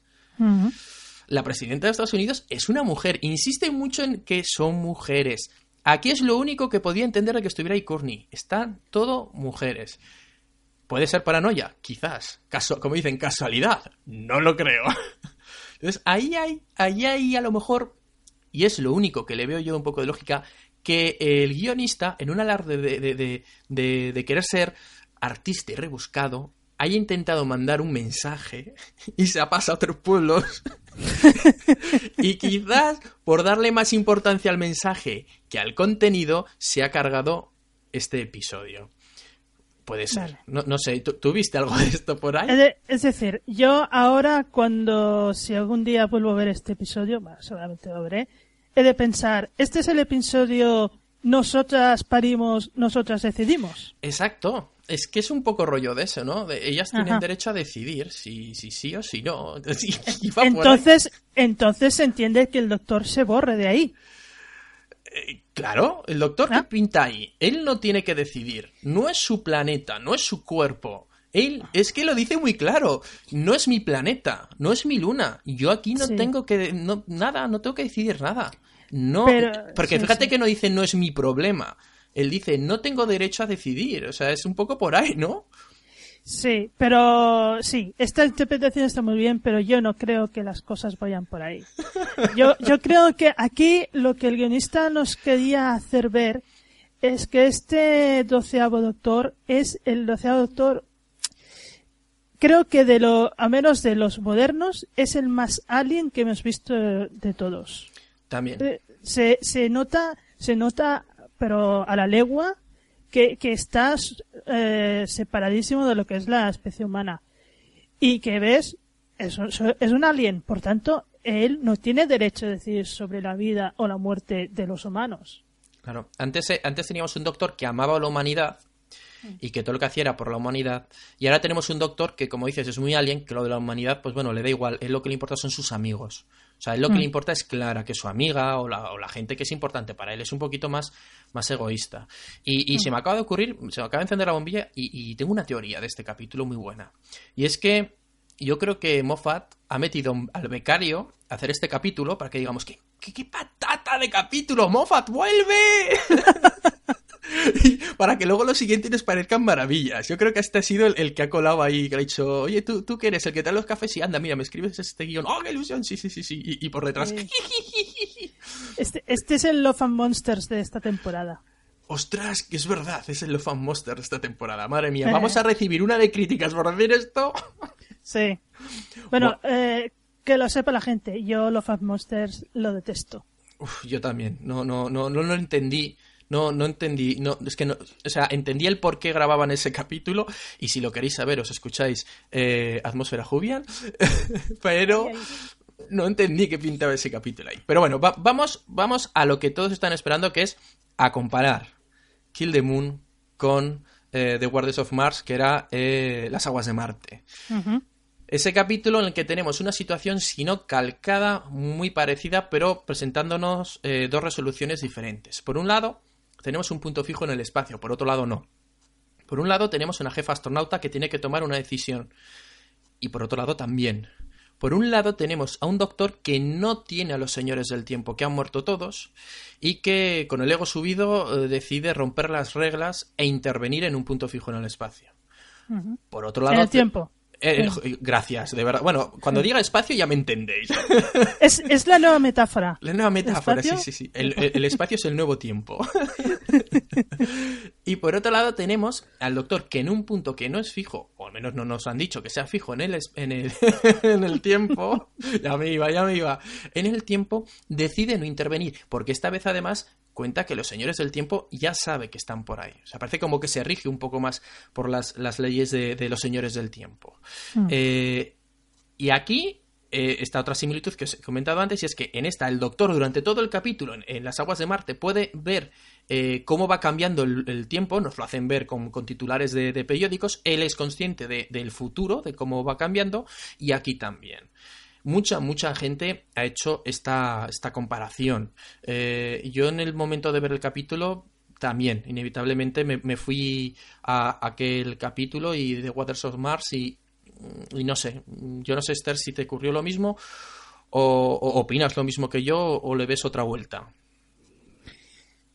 A ver, yo eh, yo vi The Waters of Mars antes de ver este episodio y algunas similitudes las encuentro, pero otras eh, no sé qué decirte porque Son dos cosas diferentes, eso, eso está claro, Sí. pero para en- empezar, pero en para básico. Sí, pero para empezar, piensa que en The Waters of Mars eh, el doctor viajaba solo. Aquí eh, lleva a la compañera, a la companion, eh, y pone en manos de la companion la decisión final. Él se lava las manos. En The Waters of Mars no, es él quien decide. Por eso que hay que es una situación similar, pero como va por dos caminos diferentes. Y yo creo que es que, ah, la fíjate, la actitud que adopta aquí el doctor, aparte de que ahora, eh, digamos que es consciente de que los, los eh, señores del tiempo corren por ahí, que también ha aprendido de la situación de, de Waters of Mars, porque en ese capítulo al doctor se le sube tanto el ego, se crea un dios y, y hace lo que hace, y cuando eh, al final la capitana se, se suicida, se suicida para que Sí. la historia siga el curso que tiene que seguir, yo creo que a partir de ahí eso, se- eso le tiene que hacer reflexionar al doctor, pero bastante. Y aquí eh, eh, hemos de pensar que ha aprendido de esa situación y que no va a volver a actuar igual. Que mucho nos quejamos ahora, pero ese capítulo a mí personalmente me parece que tiene una incoherencia gordísima con ese final. Como dices, cuando eh, la capitana se suicida, eh, bueno, yo creo que a esas alturas no hace falta avisar de spoilers, eh, que la capitana se suicida y entonces todo vuelve a su curso, su nieta le inspira y tal. Pero a ver, yo me imagino la nieta que vive en la casa y que llega al salón el día de Navidad y se encuentra a su abuela que supuestamente está en Marte con un tiro en la cabeza Sí. en el salón. O sea, y, y, y, por eso viajó al espacio. Dice que, que, que además eh, el titular del periódico dice así como a pesar de la trágica muerte de su abuela, ella siguió con su sueño de ir al espacio. Pero bueno, eh, que, que muchas veces eh, no nos acordamos de cómo era la, aquella época y, y yo el primero de, de Doctor Who y, también Telita, eh, Telita. Lo que pasa Mm. que ahora somos más, hay redes sociales y, y metemos mucha más caña. Y maldito Facebook y maldito Twitter. Bueno, bueno, pues ahí estaba esa comparación que mucha gente ha hecho y que sobre todo por, por ver las diferencias. O sea, comparando dos situaciones, como digo, similares, pero cómo son de diferentes en dos etapas diferentes de, de la serie. También, también, eh, buceando por las eh, redes sociales, me he encontrado gente, me he encontrado gente, además hoy que estamos grabando y que además eh, se ha tomado con mucho humor las críticas, que decía que, jo, que, no le ha gustado nada este capítulo, sobre todo porque no han, no han sido respetuosos con la física y bueno, esto de que la luna aumente de masa, sí porque sí, pues no es coherente con la ley de eh, conservación de la masa. Ujú. ¿Que dónde sale eso y tal? Y he empezado a ver unas teorías científicas por ahí de unos criticando y, a- y al- que al final todo acaba con ha sido un mago, pero ha sido muy divertido. Y es verdad que yo te voy a confesar que, que yo también me quedé un poco con, con- con el tema este, con la mosca tras la oreja, diciendo, pero, a ver, están diciendo que la luna ha aumentado de masa y tal, tal y cual, cual, pero, pero ¿por qué? No tiene- es que no, tampoco tiene lógica y no hay lógica de mago que, se- que valga allí. No hay una explicación fantástica que nos podamos medio creer. Es que no hay ni explicación. Pues, ha aumentado de masa. ¿Por qué? Porque, Porque es- estaba embarazada, hijo. Pero bien, pero ¿cómo ha aumentado de masa desde... Ha ido aumentando poco a poco, porque... pero es que en el capítulo dicen que ha aumentado de repente. Eh, bueno, eh, sí, eh, esa, esa es otra incongru- incongruencia de guion. Dice, durante 100 años se ha ido desarrollando la criatura. Pero en un momento, de, en un momento, digamos, igual han pasado 10 años, de pronto eso ha aumentado 1,3 billones de toneladas, creo que dice. Claro, es una barbaridad. Para tan poco tiempo, teniendo en cuenta que llevaba 100 años criándose eso. Eh, magia. Pero es que esta magia no me vale. Eh, eh, magia que roza lo, lo imposible. Bueno, eh, si, si, si lo he encontrado bien, el, puede que no me equivoque, el guionista se llama Peter Harners. y bueno, pues querido Peter, que sepas que eres nuestro nuevo Moffat. me voy a aprender tu nombre. Y, y capítulo que guionices, macho. voy a ir a saco. Madre de Dios. Peter Vamos, eh, Ha- Harness. Hemos pasado, hemos pasado del hemos sido mofateados al hemos sido jarneados. Espera, yo no, no me fío mucho de esto porque aquí dicen que el guion es, donde lo estoy mirando, es el primer sitio encontrado, que es de Peter Harness y de Gina Coleman. Perdón. Exacto, ¿que el guion es suyo? No. No. Ah, nah. no, dudo, lo dudo mucho. Nah. Bueno, ya bueno, A- aprenderemos a a- ver. Escúchame, a ver, a lo mejor el diálogo final de, de Clara sí que lo ha escrito ella. Mm, Puede ser, pero ¿Mm? tanto como para que aparezca como. como la, la, la guionista. Mm, no, Se hubiera hecho más propaganda del hecho. Hombre, sí, sí, sí, muchísimo más. Pero bueno, eh, de momento, hasta que encontremos lo contrario, Peter Harness, como Jar Harner, Ami- amigo, nuestro nuevo amigo Peter, que lo sepas, te miramos con lupa. Espero que no vuelvas a guionizar en un capítulo más. Pero bueno, bueno, yo soy, yo soy de los que da segundas oportunidades, así que vamos a permitirle que guionice otro y ya veremos si, si lo echamos a la hoguera o no. Pero bueno, en fin, que, que todo este capítulo al fin y al cabo era un poco una excusa para llegar al final. Y es el cabreo monumental que se coge Clara con el doctor por por yo no sé si exactamente por haberla usado o por hacerla sentir tonta o, o por ser condescendiente con ella como diciendo tú sabías todo lo que iba a pasar y me has dejado aquí en plan como, como si fuera tontita sabes para que aprenda una lección y claro le suelta un- una puya dices a mí no me no me metas en el mismo saco que, que pensando que soy un humano tonto vale que soy tu amiga tal o sea es que Yo, yo entiendo el cabreo, ¿eh? yo entiendo el cabreo de Clara. Mm. Y llega ese momento que, ta- que, que en cierta manera en el capítulo anterior vaticinó eh, Dani, que era el momento en el que la pres- el doctor la iba a presionar o le iba a llevar a una situación en la cual se iba a cabrear. Y más que esa situación, a mí me gusta más la conversación que tiene con Dani. No sé si te ocurrió lo mismo, Esther. Mm. La, la, la conversación con el doctor es muy... Eh, eh, ¿Cómo se dice? Eh, con los sentimientos muy a flor de piel y, muy en un momento muy enfadada. La reflexión después que hace ella con Dani y la reflexión que le hace Dani a ella creo que es lo que realmente es importante en este capítulo. Al menos para mí. Hmm, Sí. Hombre, a mí, a mí algo que me, que me gustó mucho eh, y, y que cada día hace que, que me, que me encante más el personaje de, de Dani es e- esa escena en la que ves a Clara. Y claro, eso a mí, a mí como adulto, claro, un niño no sé si estas cosas le, le- le llaman la atención. Ves a Clara enfadada, eh, gritando y Dani escuchando. O sea, está escuchando, le deja hablar, le deja desahogarse. Hasta que finalmente, pues bueno, lo mismo, le, le da un buen consejo, que es la de, bueno, ahora estás enfadada, espérate a estar calmada, a verlo todo de otra manera, y entonces lo dejas. Y, es, un consejo muy bueno. Aquí sí, Peter, aquí sí. aquí sí que está muy bien. Y, aquí viene mi mosqueo. Cuando se abrazan y dice, ¿cuándo te has vuelto tan sabio? Dice, teniendo un día malo como otros. Pero es que, la, no sé, yo, ahí ya estoy muy neurótico. Yo creo que Dani es alguien. Yo estoy rayado y yo creo que Dani es alguien. Y ahí decía como que él sabe algo. A mí la sensación que me da es que Dani es demasiado listo y demasiado molón para la serie. Para ser un secundario me parece demasiado molón. Es muy sabio, eh, sabe mucho, eh, lleva muy bien las situaciones. No sé, no, sé si, si me entiendes, Esther, ¿me entiendes? Mira, yo me gustó mucho todo hasta que le enfocan la cara y tiene así una mirada un poco extraña y dice... Esa, esa, ese momento, esa, eso me refiero. esa mirada y dice, teniendo un día muy duro. Yo en ese momento me quedé. "Mm, ¿Pero qué te ha pasado? ¿Has tenido mal día en la escuela? Eh, ¿Tu trabajo secreto de superhéroe te ha ido muy mal? ¿Eres un señor de tiempo escondido que estás vigilando al doctor y a Clara? Eh, ¿Eres ayudante de Missy? ¿Serás Missy? o sea, ¿sabes ese momento que, Sí. que esa- esas miradas que hay algunos actores que saben echar Sí. que te, te producen tal, tal caos en la cabeza que piensas las cosas más locas. Ahí yo, eh, yo no tenía mucha fe en el personaje de Dani de que fuera alguien.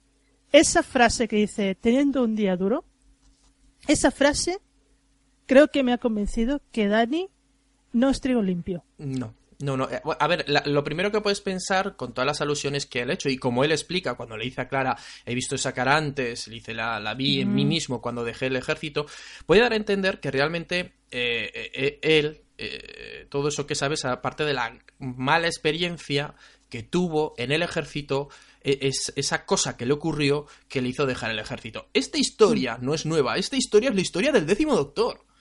Es la historia de, ay, que me ha pasado algo, ay, la guerra del tiempo, algo pasó en la guerra del tiempo, algo hice yo, qué malo fui lo que hice, qué triste estoy. Es la misma historia otra vez.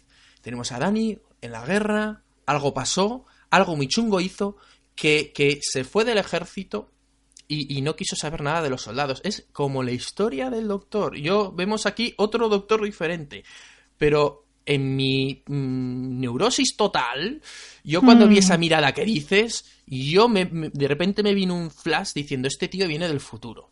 Y sabe lo que pasa. Y sabe que va a pasar algo chungo. Es como cuando River iba contando cosas al doctor y claro, le iba diciendo también un poco como triste, es como, como, como diciendo, sé lo que viene y lo que viene no es bueno. Y no te puedo contar nada. Ahí viene mi, mi, mi, mi paja mental. Ahí viene con eso. Y veo que no soy el único que esa mirada le ha hecho darle vueltas a la cabeza. Y como encima acierte ya la leche. ¿Llegaste a pensar en algún momento con que el personaje ese de Orson Pink en realidad es Danin? Sí. ¿Eh, sí. Del futuro? Sí, lo he pensado. Mm, pero entonces sería la paradoja del abuelo, como la, la- la del Philly Freud este de, de Futurama, que él mismo es su Sí. propio abuelo. Sí. Bueno, Esa sería yo una- des- cuando, aca- cuando acabemos de grabar te voy a explicar una cosa muy relacionada con esto. Pero yo, yo lo que quiero decir Un es spoiler, un spoiler gordo, ¿no? No, no, porque no tiene que ver la se- con la serie. Pero Bueno. es una historia esta de paradojas temporales muy chula.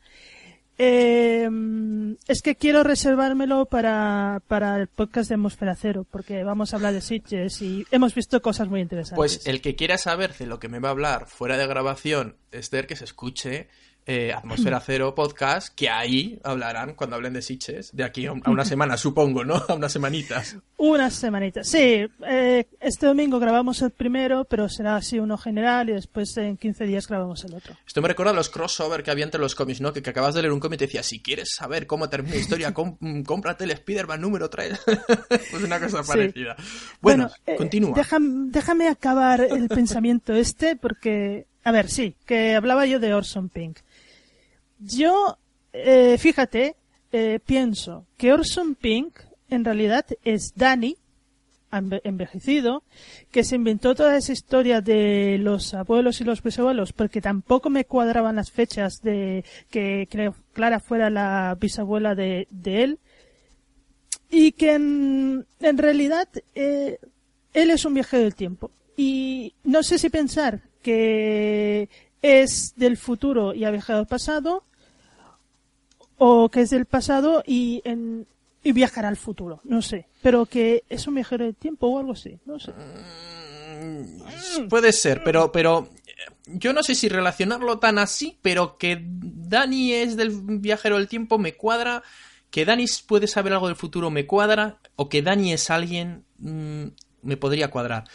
Queda muy bien, como he dicho al principio, si Dani se queda con que no es nadie, que simplemente esa, esa otra faceta de, de del, del doctor, eh, bueno, sí, del doctor, de Clara, más bien, eh, pero ostras, si molaría si al final Dani es alguien.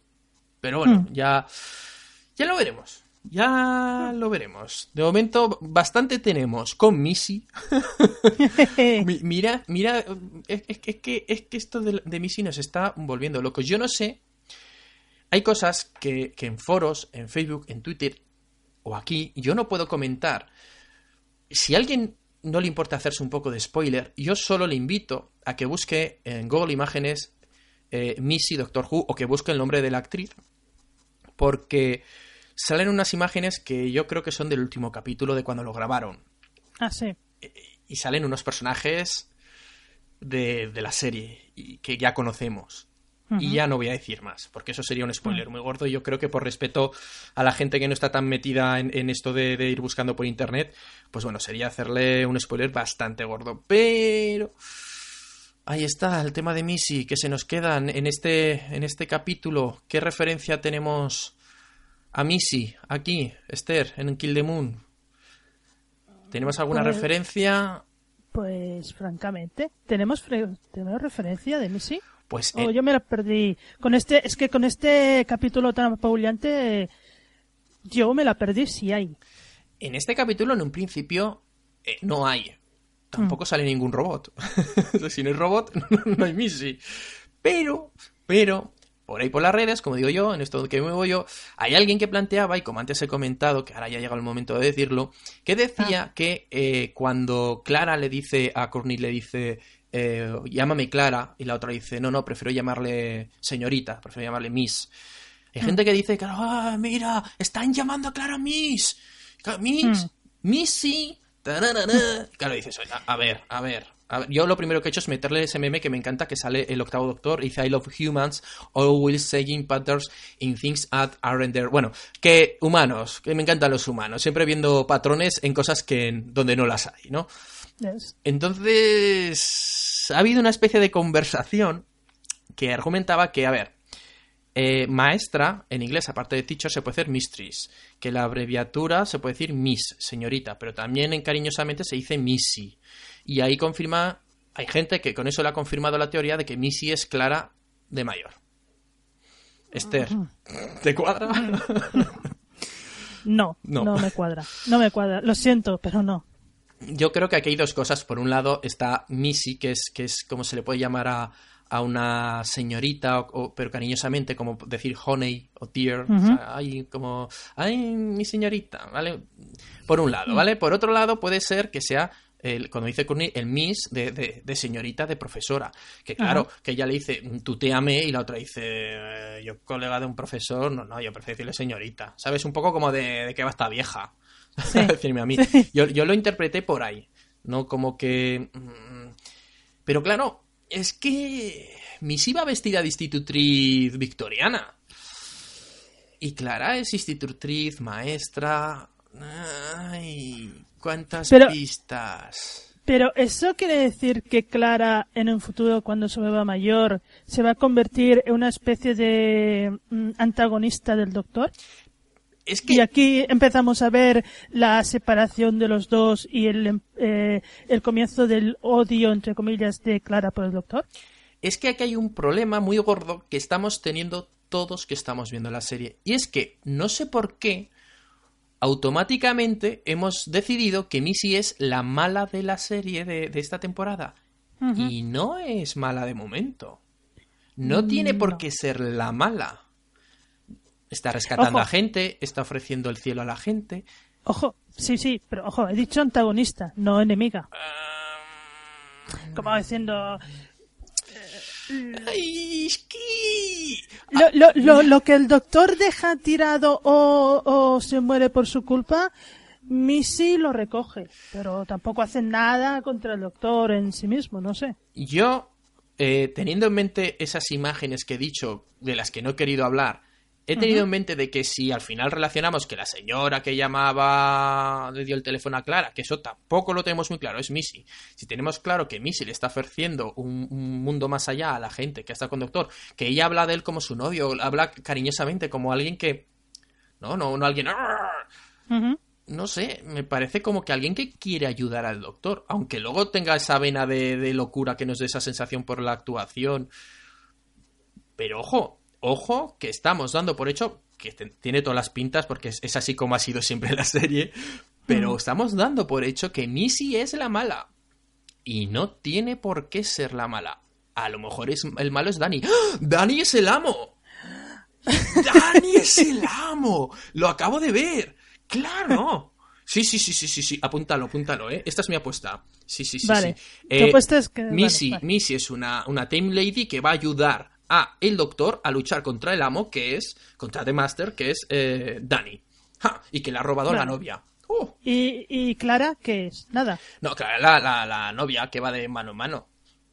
Claro, está, está ahí y todo ha sido un plan maestro del Master para separar a Clara del doctor y Missy lo que quiere al revés es ayudarlo a que estén juntos. Toma, Claro, toma claro. del frasco. Esto Por- no porque, claro, porque la mujer del anterior máster, que era, que cuando se hacía pasar por Saxon, que era la mujer esa que, la rubia, que se casa y después la, la mata, como ya no la tiene, pues se ha agenciado a Clara como novia, ¿no?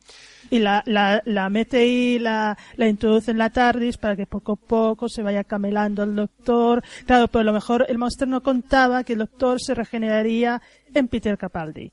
Hmm, Y, sí, te das sí, sí, cuenta, te das cuenta, ¿no? Del, del grado de locura al que estamos llegando hoy. Pero lo jodido es que cuadra. sí. Lo chungo es que nos cuadra. O sea, Hmm. no, no, y porque ha sido así un poco espontáneo, ¿no? Pero Sí. Pero vamos a darle vueltas a esta teoría, pero yo creo que podría cuadrar y cuadrarnos además con el tema de ver un Danny Orson en el futuro, regenerado, viajero en el tiempo. Ah. Bueno, Perdona, entonces tendría más sentido que Missy fuera, por ejemplo, romana. podría Una ser, Time Lady que ayuda al doctor. pero puede ser otra Time Lady sin más. Sí, sí, evidentemente. Ah, y bueno, yo creo que va a ser siendo hora de que cerremos el podcast que se nos va ya un poco la pinza, ¿no? Pues, pues iba a decirte otra, pero me, igual me la guardo, porque si no me vas a tomar por loca. No, dila, dila, no me dejes Vale, con las ganas. ¿no? venga, la digo, la digo. Eh, no sé si lo tengas muy reciente te acordarás mucho, pero en la cuarta temporada había la historia de Donna. Sí. De cómo la encuentra primero en la tercera temporada, pero se separan, después encuentra a su abuelo, después se separan, después la vuelve a encontrar, no sé qué, no sé cuántos. Y eh, los capítulos finales, el doctor, creo que no es el doctor mismo, sino el de la metacrisis, explica que ha habido, hay algo o alguien que quería que el doctor y Donna estuvieran juntos desde un principio.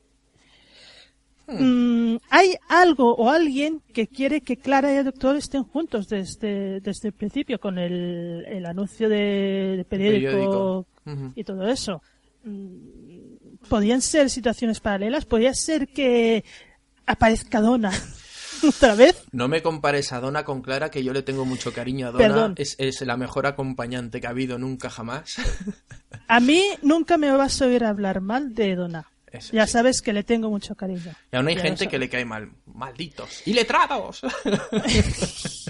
Porque no es joven y guapa y, y de esto. Es una mujer más mayor, súper divertida y tiene su encanto. Y, y tiene capítulos magníficos. Y como prometimos, cuando se acabe la temporada, como haremos especiales de, de acompañantes, hay uno guardadito para Donna, igual que hay uno guardadito para River. Eso, eso sí que es verdad, ¿no? Sí, sí. Bueno, pues yo creo que ya hemos dicho todo lo que podíamos decir, al menos todo lo que teníamos apuntado, y nos hemos acordado. Y esto es lo que pasa cuando nos dan un, un- nuestro amigo Peter nos da un capítulo mm, con poca chicha, que se nos empieza a ir totalmente la pinza y empezamos a hablar de teorías totalmente extrañas. Pero Yo, yo eh, ah, creo que nos dejamos un tema importante para destacar de este último capítulo. Y, y- y fíjate que va muy, muy acorde con eh, la calidad del guion de este capítulo de Kill the Moon. Y es que la música a mí me ha resultado muy repetitiva.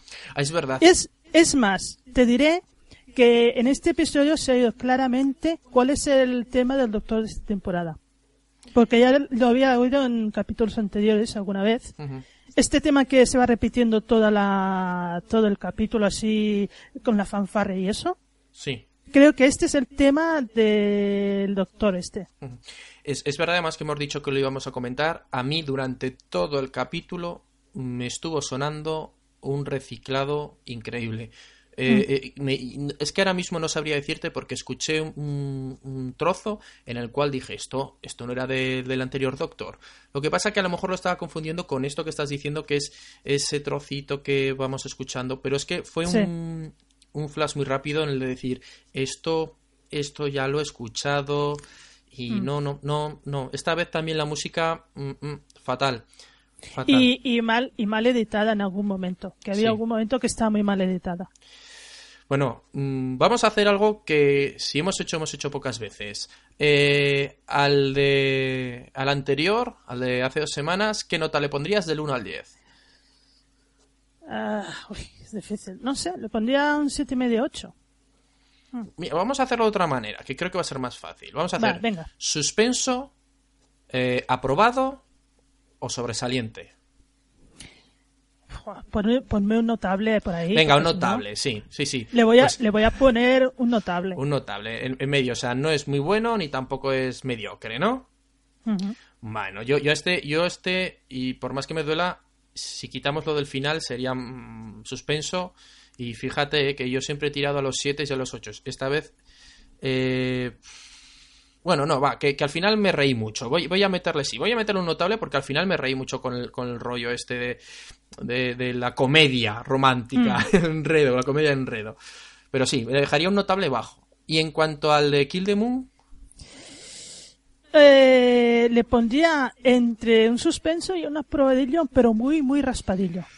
Ah, yo lo mismo que he dicho en la anterior, el final eh, lo salva, pero yo voy a considerar aquí que realmente el final no tiene mucho que ver con, con en sí el, el argumento del capítulo, o sea, la fantasía, lo del rollo de la luna. El- el- la historia de la luna, un suspenso, desde luego. Eh, en general, al unirlo con el final, con, con esa, ese punto de inflexión en la serie, lo aumenta a un aprobado, pero mm, mal, no, no nos lo han vendido muy bien. Eh, podría haber sido una historia muy buena, pero nos la han vendido rápido y mal. Esto, esto hubiera merecido, fíjate, creo yo, un capítulo doble. Esta historia hubiera sido muy buena en un capítulo doble como se hizo en, en este de la segunda temporada, El Foso de Satán Sí. y El Planeta Imposible, un capítulo así, con tiempo para explicar bien lo de la luna, con más personajes, metiéndole más chicha, hubiera quedado muy bien, desarrollando todo el proceso de mosqueo de Clara hasta el final y por supuesto eliminando a Courtney que no pinta nada ahí. Yo creo que hubiera sido un muy buen capítulo así. Sí, fíjate que el capítulo con que lo que emparábamos, que era las aguas de Marte, era un especial y era un poco más largo que un capítulo normal. Y ahí está la historia bastante mejor desarrollada. Aquí es que se, re- se precipita todo, se precipita. Incluso te diría que la historia de las arañas, que para lo que salen... mm, Perdona, tampoco- arañas no, bacterias. Bueno, bacterias. pequeñas, pequeñas bacterias, Eso- como dice el doctor. Eso sí. también tela fina, pero bueno, Bueno, eh, perdona, bacterias arañas con complejo de alien. también, sí, claro. los, los, Yo- los facehuggers estos, ¿cómo se llaman? no? Los atrapacaras de, de Alien. Yo no sé si lo viste, pero en el foro de, del club de Doctor Who hay una chica que les tiene mucho miedo a las arañas y la pobre preguntaba que si daba mucho miedo el capítulo por las arañas. Pues yo le recomendaría que se viera primero el extra para que vieran cómo cuando les atacan, ver al tío de, de- de- del set ahí en pantalón corto y con gorra lanzando el muñeco que les ataque, se rompe toda la magia. Y a, y a Capaldi Sí. diciendo, me van a tirar un muñeco y tengo que hacer como que está vivo, ¿sabes? Pero bueno, oye, son, son cosas que, que de, la magia del, del, del cine. Sí.